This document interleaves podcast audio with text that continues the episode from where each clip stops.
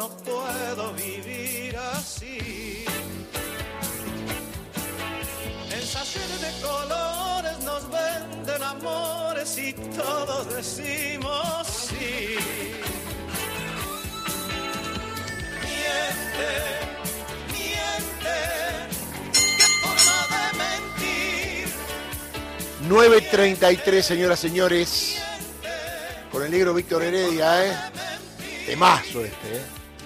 El que no miente es, en su columna, Gustavo Campaña con el clásico guion de Victoria Villarruel escrito sobre textuales de Jorge Rafael Videla y retazos de los peores genocidas, Milei fue tan negacionista como apologista. La primera condición es esencial para que un incompatible con la democracia sea candidato. La segunda fue el sueño de Milton Friedman para aplicar en América Latina, a partir del golpe que terminó con el gobierno y la vida de Salvador Allende, un programa para convertirnos en una factoría continental. Sin metáforas, sin la necesidad de ninguna máscara, el Milei más Milei de todos los que vimos a lo largo y a lo ancho del debate, primero habló de guerra, la cacería humana de opositores, y luego, a través del manual Lo pérfido Gómez Centurión, sentenció que los desaparecidos no eran 30.000. Con el regreso del curro de los derechos humanos, recurrió una vez más al macrismo para estar lo más cerca posible de la pata civil de la última dictadura.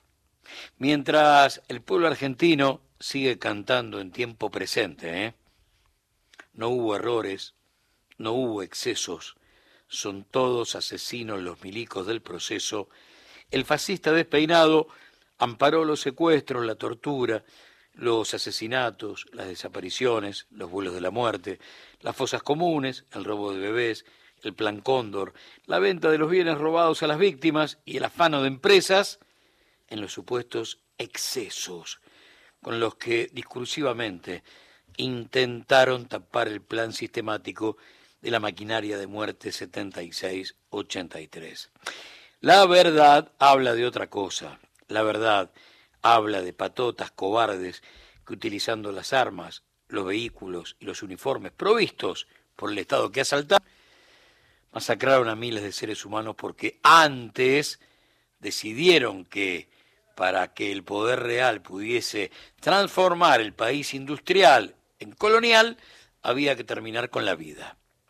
La historia ficcional de los victimarios pretende seguir escondiendo al elefante detrás de una maceta para justificar la barbarie planificada. Hace casi 40 años el juicio a las juntas, en el regreso de la democracia, que el horror fue doctrina francesa en el pizarrón de los cuarteles. Los que primero se negaron a que derechos humanos ocupe un lugar en el temario del debate y después, por presión popular, tuvieron que aceptar que en Argentina es imposible eludir memoria, verdad y justicia, eligieron para reforzar su posición oficial ser socios de la muerte. Uno se pregunta, ¿convivencia democrática con los que insisten en bancar discursos manchados de sangre? Eh, le pido que me disculpen, pero es imposible. Y no es que uno esté cerrado al diálogo, no, no, no, no, no. Es supervivencia democrática, a la que hay que preservar, a la que hay que cuidar, a la que hay que abonar todos los días. En boca de lo viejo, disfrazado de nuevo, en el debate, por ahí ustedes no lo vieron, no, no los enfocaron, pero en primera fila estaban Videla, Macera, el cuchillero Menéndez, Busi, Astiz, las leyes de perdón y los sueños de dos por uno. Eh, no eran los únicos, ¿eh? había otros invitados especiales, porque en Santiago del Estero también estuvieron Martínez de Oz, estuvo Caballo, estuvo el fondo, estuvo la deuda externa como instrumento de dominación, estuvieron las privatizaciones menemistas, la legitimidad a la represión de Morales, que hace tres meses fue bandera de campaña electoral, estuvo la muerte de Santiago Maldonado, el asesinato de Rafael Nahuel, la doctrina Chocobar, la criminalización de la protesta social. estuvo la demonización a Baradel y con él a todo el sindicalismo combativo y la cárcel a Milagro Sala. Digo porque por ahí a veces no hace falta nombrar con nombre y apellido ciertas cosas. Sin embargo, la verdad que hicieron muy bien los deberes, ¿eh? no, no es que se guardaron algo.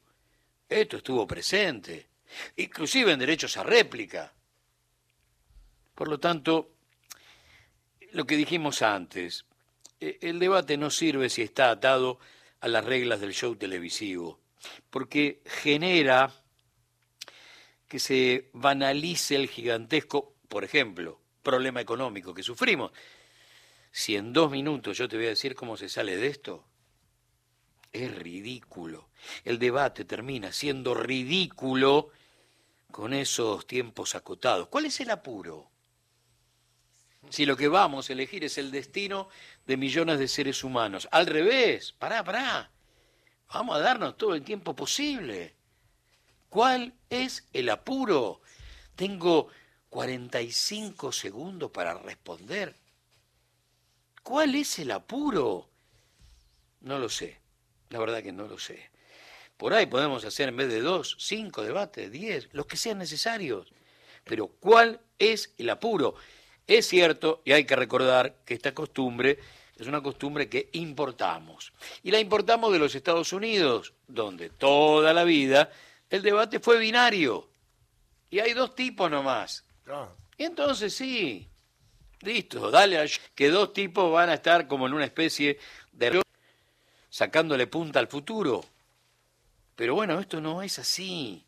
Tenemos una política, qué sé yo, mucho más multicolor, si querés, aunque algunos candidatos se parezcan demasiado. Insisto también con lo que dijimos antes, porque no puede haber tanto negacionismo para los 12 años de kirchnerismo y que solo aparezca para ser demonizado en la boca de Bullrich o de Schiaretti. Che, ¿en serio? ¿En serio del 22 al 54% solamente porque te iban a amenazar a un metro de la urna? No sé, ¿cómo, era eh, eh, el hecho de cambiar la decisión de millones de seres humanos? No, eran derechos, era patria grande, era haber terminado con la deuda externa como problema, era sacarte al Fondo Monetario de encima, eran dos satélites geoestacionarios enviados al espacio, era un país nuevo con ciencia y tecnología propia, era el plan raíces, eran tantas cosas. Pero también, ¿cómo hay tanto silencio por los cuatro años de Macri en la Casa de Gobierno? Es increíble. Pero en esa construcción rara que es una copia directa de los medios de comunicación del poder real, entran todos, ¿eh? Todos. Porque vos tenés que estar machacando todo el tiempo 120 mil millones de dólares de deuda nueva el regreso del Fondo Monetario Internacional a la República Argentina. 90 mil millones de dólares en fuga de capitales según el Banco Central que manejaban ellos mismos. 50% de inflación, el regreso de la desocupación de dos dígitos, el Laufer, presos políticos y 33 mil pymes en un industricidio rápido y furioso. ¿Se puede callar esto? Bueno, parece que sí.